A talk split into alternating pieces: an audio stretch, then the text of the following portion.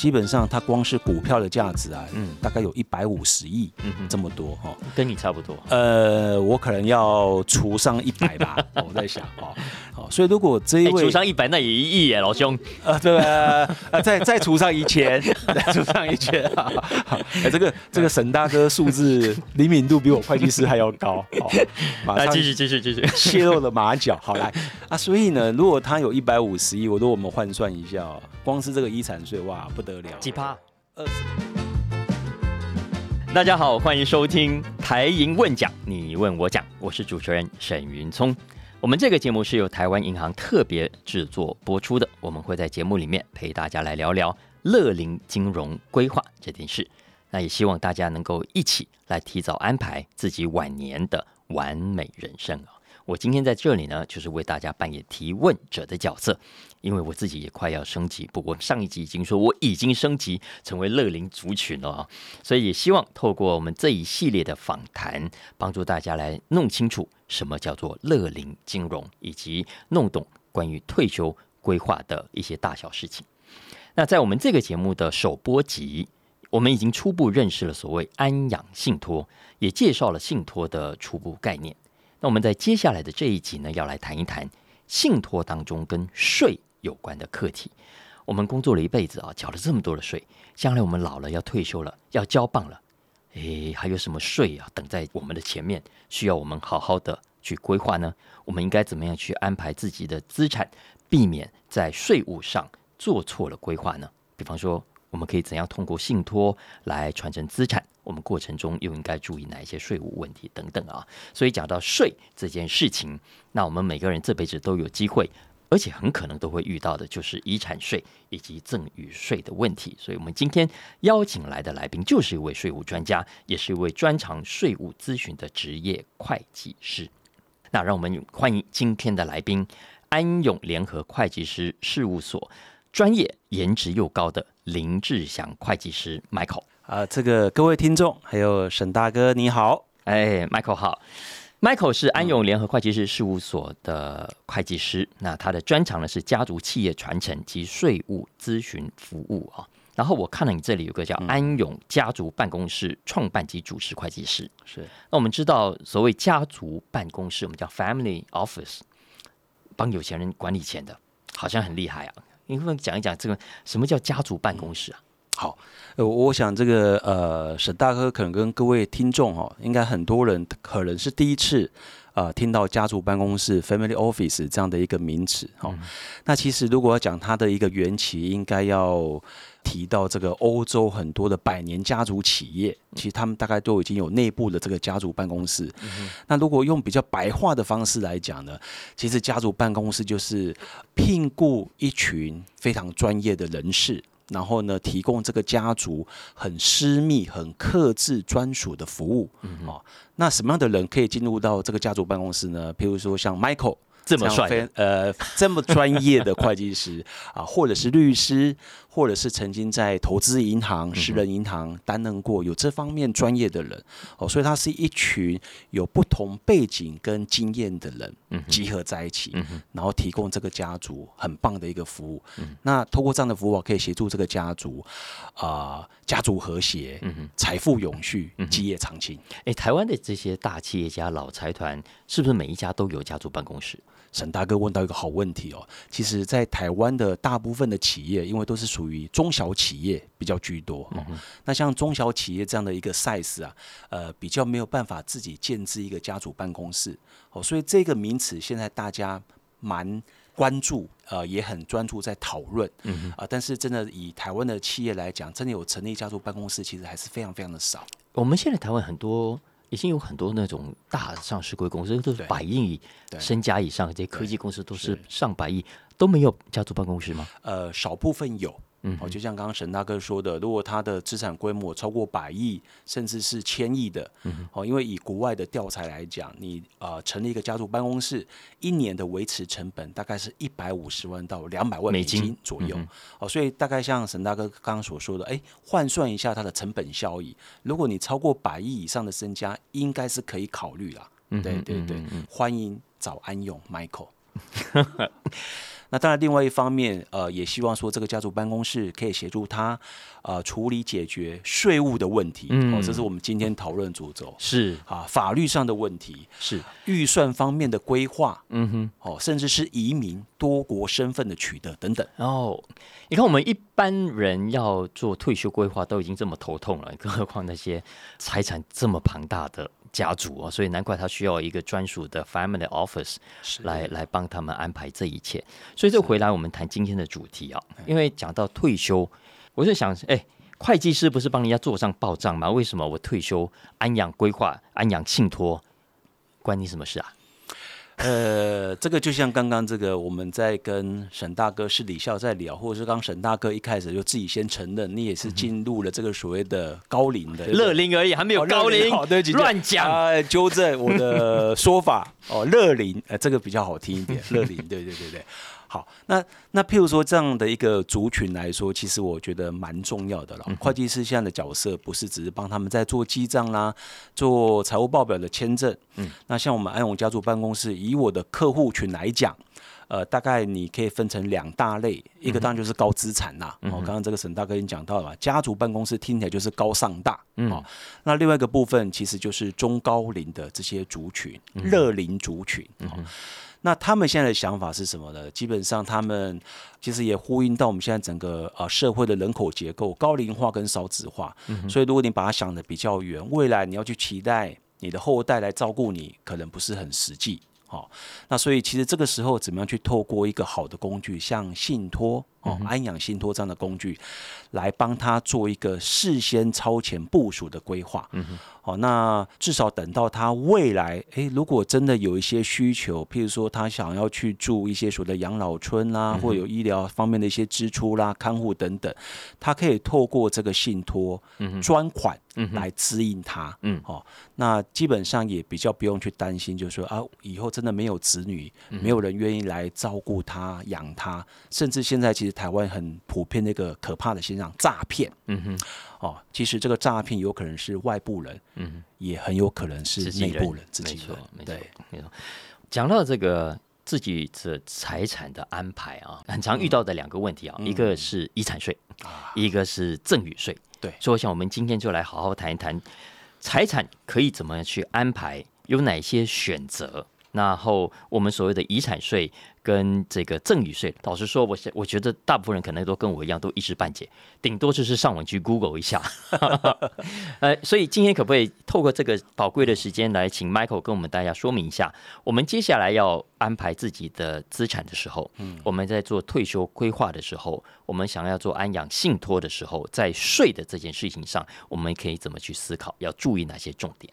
好，那我为了方便这个大部分听众能够理解，可以跟上我们两个的步调，那我想我们就我我跟上你都很辛苦，对对对，那我想我就先不提信托，我先把这个遗产税跟赠与税的观念，呃，先跟各位听众做一个大方向的说明，好、一些重点说明，我想大家会比较容易跟上我们后来的一些变化性，好、那我我觉得，如果先讲到这个遗产税了哈，呃，其实我觉得呃，美国的开国元勋呐、富兰克林他讲了一句话，我其实非常的认同啊，就是说人生有两件事情无法避免啊，一个是死亡。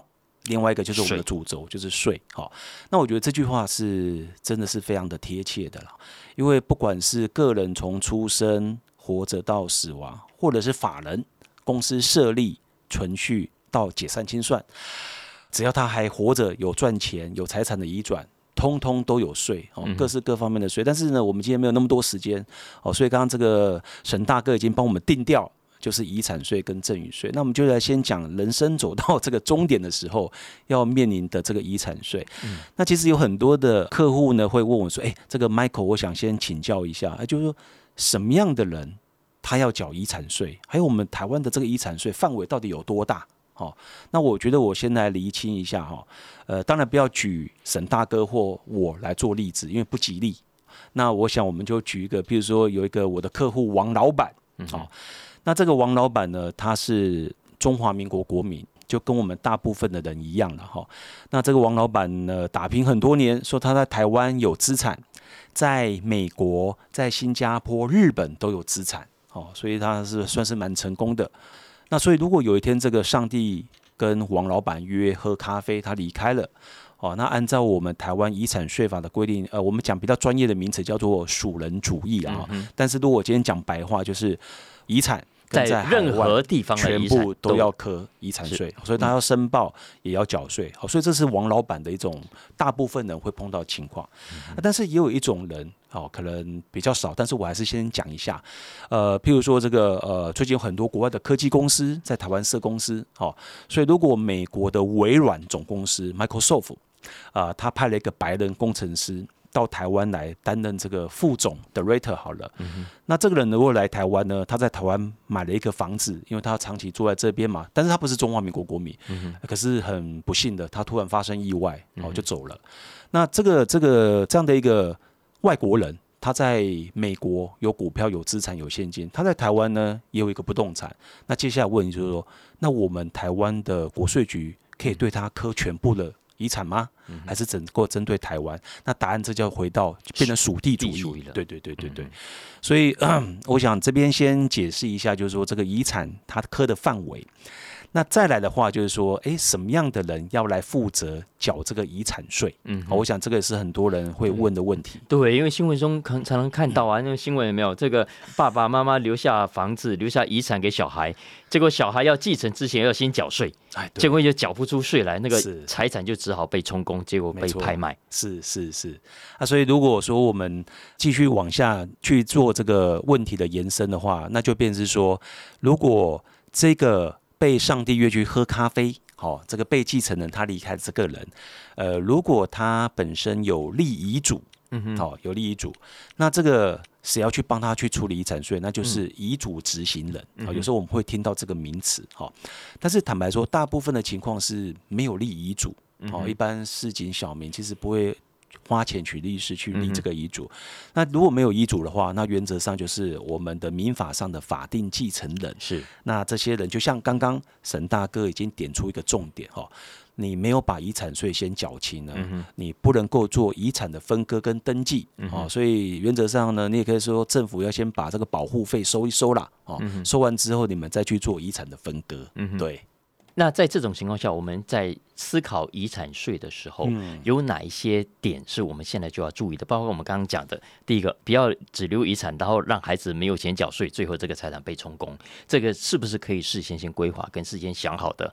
再来，比方说，接下来还有什么地方，呃，我们可能要注意遗产税的问题，所以我们要事先先准备好的。好，我我觉得这个沈大哥问到这个非常重要的问题哦，key points，就是说，第一个。预留税源，其实很重要哈。呃，就是我举个例子来讲，像我前几个月啊，跟一个新竹的 High Tech 科技公司的创办人，哈。基本上，它光是股票的价值啊，嗯，大概有一百五十亿，嗯哼，这么多哈，跟你差不多。呃，我可能要除上一百吧，我在想，哦，这一位除上一百，那也一亿耶，老兄。呃，对啊，再再除上一千，再除上一千，哎，这个这个沈大哥数字灵敏度比我会计师还要高，好，马上继续继续继续。泄露了马脚，好来。啊，所以呢，如果他有一百五十亿，我说我们换算一下。光是这个遗产税哇不得了，几趴？二十个 percent 哦，好，所以你这样换算三十亿啊，啊，那那这个怎么去拿三十亿出来？没有现金嘛，嗯，那所以基本上他必须要从几个方向去思考啦。第一个预留税源啊，所以他可能要做一些保单的一些筹划，嗯哼，好，那这是一个部分。那另外一个部分的话，我觉得也要搭配一些生前的移转到下一代，也就是赠与，赠与。好，那这个赠与的话，那就马上要涉及到另外一个税啊，就是赠与税哈。但是赠与税这边我们可能先 hold 住一下，哦，先 hold 住一下。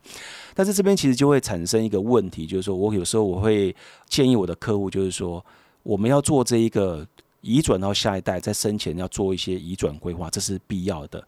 但是我们要注意到一件事情，当你只是单纯的做赠与，很简单嘛，你把股票赠与，把税缴完，将来它就不是遗产的。可是呢？当事人马上就丧失了控制权，嗯哼，哦，所以我实物上常常看过很多的例子哈。平常爸爸妈妈跟你说什么，你就是 yes yes yes，嗯哼。啊，但是你把东西都给下一代，就 no no no no no，嗯哦，所以这个我我觉得倒是要透过一些方式达到传承给下一代，但是你必须透过一些工具，又能够保留一些控制权跟掌握度。那我觉得信托本身就是一个不错的工具，是保险也可以做到某个程度。哦，原来这就是信托呃可以登场的原因，是因为它呃就是要服务你刚刚讲的有这种困扰的家庭。没错，就你目前接触过的 case，一般的人，我觉得不会有那种一百五十亿股票的人啊。嗯我说一般的家庭，他可以怎么样利用信托来帮助他更聪明的规划他的遗产税跟赠与税的问题？好，那我我们举一个比较呃实际一点的例子来讲好了啊，就是说，如果有一个客户呢，假设啊，他年纪比如说介于六十岁到七十岁，哦，他已经打拼了一段时间，那人生大概累积财富，我们想三千万好了，哦，这个并不夸张，哦，并不夸张，我相信沈大哥绝对是这个数字可能有十倍除除以一百，好，那那他如果这个当事人呢，哈，他有大概三千万左右资产，当然以我会计师的角度，我会先跟他讨论一下，我们考虑一下未来可能余命的一个时间，嗯，好，那你大概需要多少的生活费要照顾自己吧？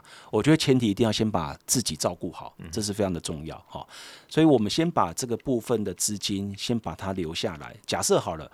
他需要大概一千五百万，我们假设好，那我们就把这个一千五百万呢，我们可以一次来做信托，我们也可以透过分年的方式把它去做信托。那当然，这个信托这时候我们可以考虑，比如说台湾银行啊，它这个信托部来担任这个信托的受托人。那当事人就把这个他所需要未来要用到这个可能的钱放到这个信托里面。那受益人原则上是他自己。好，这是否他自己未来的一个安养的照顾？好，那我觉得，哎，这个就不错，一个很好的保障。先把自己照顾好，不要去麻烦到其他人，呃，也不要因为有些诈骗等等的，这个到时候钱被骗走。好，这是一个。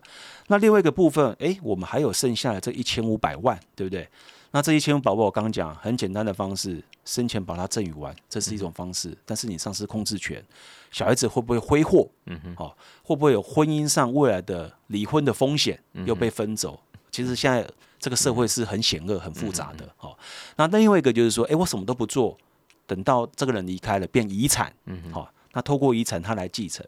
可是这个我觉得都不是最好的做法，哦，因为等到如果是他变遗产一次继承之后，这个钱对这个孩子来讲，一千五百万，你说多不多，说少不少，他会不会不知道怎么去管理这一千五百万，也是一个问题。嗯好、所以我觉得比较好的做法，这一千五百万，我们可以用分年赠与的方式给这个下一代。嗯，好，因为通过分年的赠与，有时候我常常讲哈，规划有一个点很重要，时间。嗯，时间非常重要，因为你透过时间分年的去做一些赠与跟移转，你的税会便宜很多。因为我们每年法定有一百万的免税额嘛，呃，两百四十四万。现在两百四十四万，对对两百四十四万的免税额。对啊，所以呃，如果爸爸妈妈他有这个观念，那他每年都可以一个人两百四十四，一个两百四十四，这么多，每年都可以移转，啊，这个都不用缴到任何的税，哦，它是免税的。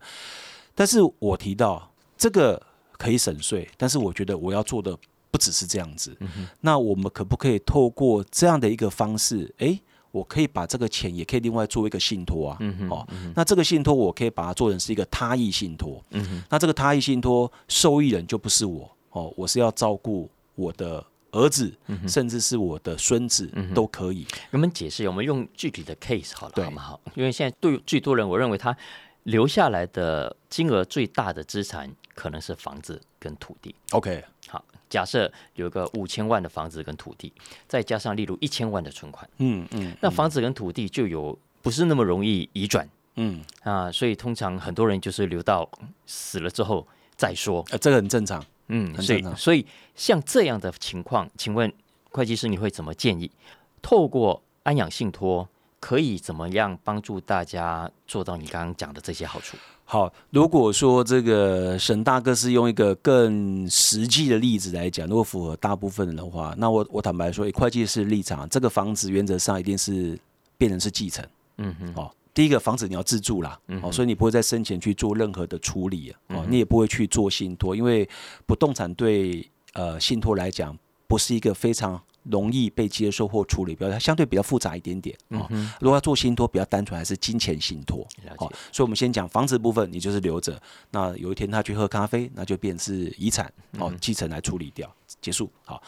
但是剩下如果只有一千万，呃，那我的建议就是你就是做安养信托，嗯，好，因为一千万你还要再去做多少？照顾自己多少要照顾其他的，我个人会觉得这个金额相对并不是那么大。OK，好，所以先把自己照顾好。是，那我再换个方式问哈，如果我现在的现金加股票动产的部分，假设五千万，那那这个部位就是比较大。嗯，所以，我我觉得这个大方向还是一样。如果你是现金跟股票，那一样嘛，就是你觉得你的余命大概还有多少时间？你觉得这个生活是有 quality 的、有品质的？那你就把这一块先留下来，哦，做这个安养信托，照顾你自己。那剩下的部分的话，我刚刚讲，你要移转给下一代，你可以透过信托，嗯哼，帮忙照顾你的第二代或第三代。嗯你也可以透过保险的工具照顾第二代或第三代。嗯哼，哦，那这种做法就是能够兼顾我刚刚所讲的，一方面资产有做移转，嗯，第二方面你保留一个控制权。啊，为什么我常常讲控制权这个事也很重要？你如果今天是透过信托，我受益人呢写了三个人，哦，那这三个人，譬如说我有三个小孩子，A、B、C 三个，诶，他的这个受益权的比例各三分之一，哈。如果我还活着的时候呢，其中有个比较不孝，嗯，我可以调整他的收益权，嗯，他本来三分之一，我把它调到五分之一、六分之一都可以，所以这个你就保留了一个什么控制权在手上，嗯哼。那保险基本上概念上也是一样，哦。如果我是这个保单的要保人，要保人就是付保费的人，我也是被保险人呐。那受益人呢，一样也是这三个孩子，对不对？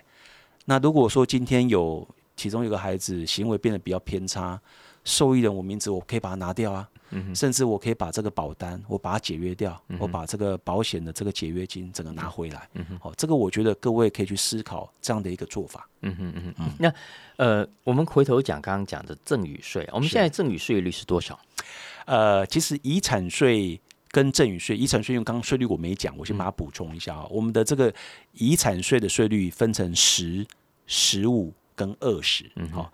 五千万以下，五千万以下是百分之十，五千万到一亿十五，超过一亿呢是二十，这是遗产税。哦，因为你反正是超过了，所以你不太在乎。对对对，因为我的客户大部分都是超过了。好，好，那这是遗产税部分。那赠与税也是一样的税率，十、十五跟二，但是它的集聚呢比较扁平化。嗯，那如果是赠与税的话，就是两千五百万以内。百分之十，两千五到五千，嗯哼，是十五啊，超过五千万就是二十，嗯哼，对，哎，我们回头补充一下啊，刚刚也讲到这个预留税源，OK，具体的做法，比方说好了，房子、土地，嗯，因为那个涉及金额是最大，然后如果事前有没有做好移转，然后最后孩子要继承你这个房子、土地，例如一亿的话，他要拿出百分之多少？呃，二十，二十，超过一二十，对对对。对，那怎么？难道我要多留两千万给他去缴税吗？好，这个我我讲一下比较具体的做法了。呃，如果有一个这个王先生，那他没有其他资产，就是不动产好了。嗯，不过我还是把这个证券观念稍微讲一下。如果他的不动产市价是两亿，嗯，好，但是我们遗产税科不是看市价，我们看的是房屋的评定限值跟土地公告限值啊，所以大概我们打个对折好了啦。好，那大概就是一亿。所以如果已经可以合理的去预估预算，哎，将来的他的小孩继承这个不动产。一亿的价值，哇！遗产税大概就快两千万，就像刚沈大哥所讲的，那怎么办呢？所以他应该要在生前的时候，当然，我觉得透过保险还是一个不错的方式哈。为什么？有个保险金，对，因为这个保险金大概在被继承人过世之后，其实现在理赔的速度其实是蛮快的，一周到两周很快，而且这个这个保险理赔金马上是拨给受益人，嗯，啊受益人他马上就可以拿这个 cash 去缴这个遗产税。我想这是一个比较好的一个做法啊！如果说真的保险金，假设好，我们举个例子比较务实，诶，保险金规划了一千五百万，嗯哼，诶，还少五百，那怎么办？哦，那当然我们讲比较务实了，继承人有没有一些现金可以凑凑？大家先处理一下啊！如果没有，我们先假设这个被继承人他离开的时候，他银行有存款，嗯哼，诶，假设在银行上刚才有五百万好了。呃，我们实务上是可以跟国税局申请用他的银行存款去抵缴，缴这个遗产税也是可以的。OK 是，哦，所以其实是有方法的啦。对，哦有方法的。然后我看你前面的一个提纲里头还有特别提到，你补充一个啊，如果想爸爸妈妈要留钱，不要留给孩子，而是留给孙子。好，这个沈大哥现在呃很快马上跳到高阶的规划的领域了哈。这个我们叫做隔代赠与，嗯哼，或隔代规划了哈。如果说今天他要去做一个传承，如果第二代跟第三代都已经是存在的，那如果我我今天不考虑其他，单纯考虑税哦的一个状况，你今天把这个资产假设好一亿的资产，你现在给第二代，那第二代也许他再过个三十年、四十年，马上又再一次遗产税，嗯哦，是不是又被剥削一次？哦，那如果说你今天跳过第二，哎，直接给第三代，第三代之后面临第二次遗产税，可能是五十年、六十年之后的事情。嗯哼，哦，所以这个只是很单纯从节税的角度来思考。了解了解。嗯嗯，那从一个会计师的角度啊，对啊，呃，Michael，我还是希望你回来，是，呃，谈一下你会给像现在对安养信托有兴趣或者好奇的听众什么样的建议？哦，要及时采取行动。嗯哼，好、因为如果说你的脑袋只有想法，诶，我觉得会计师今天跟沈大哥讲的这个东西切中我的心，非常的重要，但是他只有停留在想的这个阶段，什么事情都不会发生。嗯嗯嗯但是我坦白说，这是我碰过大部分客人最大的问题，他没有 action，嗯哼，没有采取行动。嗯嗯，所以我觉得 action 太慢。真的太慢，嗯就是没有做到超前部署，或是他已经重病了哦，才想去做这个事情，其实都来不及。嗯哈哦，所以我觉得第一个他必须要了解我们今天所讲这个东西，嗯先接受这个观念，诶，对他是有帮助的。那第二个，他要找到好的专家团队嗯哼，来协助他做这方面的规划。哦，嗯因为我觉得还是要找到专业的人士来协助了，因为毕竟坦白说，一般的民众光是听完这个东西，呃，你要他去做这个规划，怎么去做配置，坦白说，我觉得还是有点困难。哦，所以如果能够找到比如说这个台银的信托部门的专家团队来协助，哦，我觉得这个是蛮重要的。哦，所以我们刚刚讲的观念、行动，然后找到这个专家团队，而且要要及时，嗯嗯要及时。多及时？呃，是摆年龄还是摆资产？比如说，呃，是三十四十五十岁开始要注意这件事情，还是其实不管你多少年龄，你例如你已经赚到了一千万、五千万、一亿，你就可能要开始呃好好的想信托这件事情。其实我现在如果以我的客户来讲，他们说了，大部分会去思考到信托，大概是六十岁上下左右。哦，坦白说，都太晚了，不是吗？但是我觉得哦，这个应该再往前拉。嗯，好，至少我觉得可以拉到四十到五十的这个年纪，嗯我觉得可以开始去做这方面的一个筹划。嗯，对我我也同意啊，我我也觉得大概四五十岁的时候，你可能工作上也到一定的程度了。对对然后你存到的钱，我认为也差不多。对你要认真想这件事情了。是，是而且讲难听一点，我们的生命的危险度 也也也也渐渐的在提高。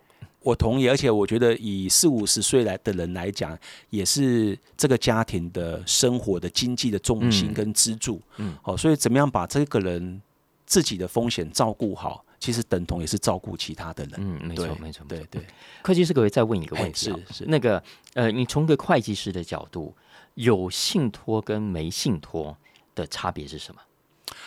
我我我觉得这个差别其实是蛮大的。坦白说哈，就是说，因为我刚刚讲，我们今天透过信托，基本上你希望能够达到哪些的目的？嗯哼，好、这个我觉得不同人会有不同想法，但是我还是先大方向讲一下，就是信托可以协助我们做到规划的哪些的目的。嗯好、我觉得这样听众听起来会更有感觉。那当然，我们刚刚已经聊到很多了这个所谓的乐龄族群的安养信托。那这个可以用来照顾自己。我想刚刚这个目的它的优点，其实我们大概已经有大方向，大概都有聊过。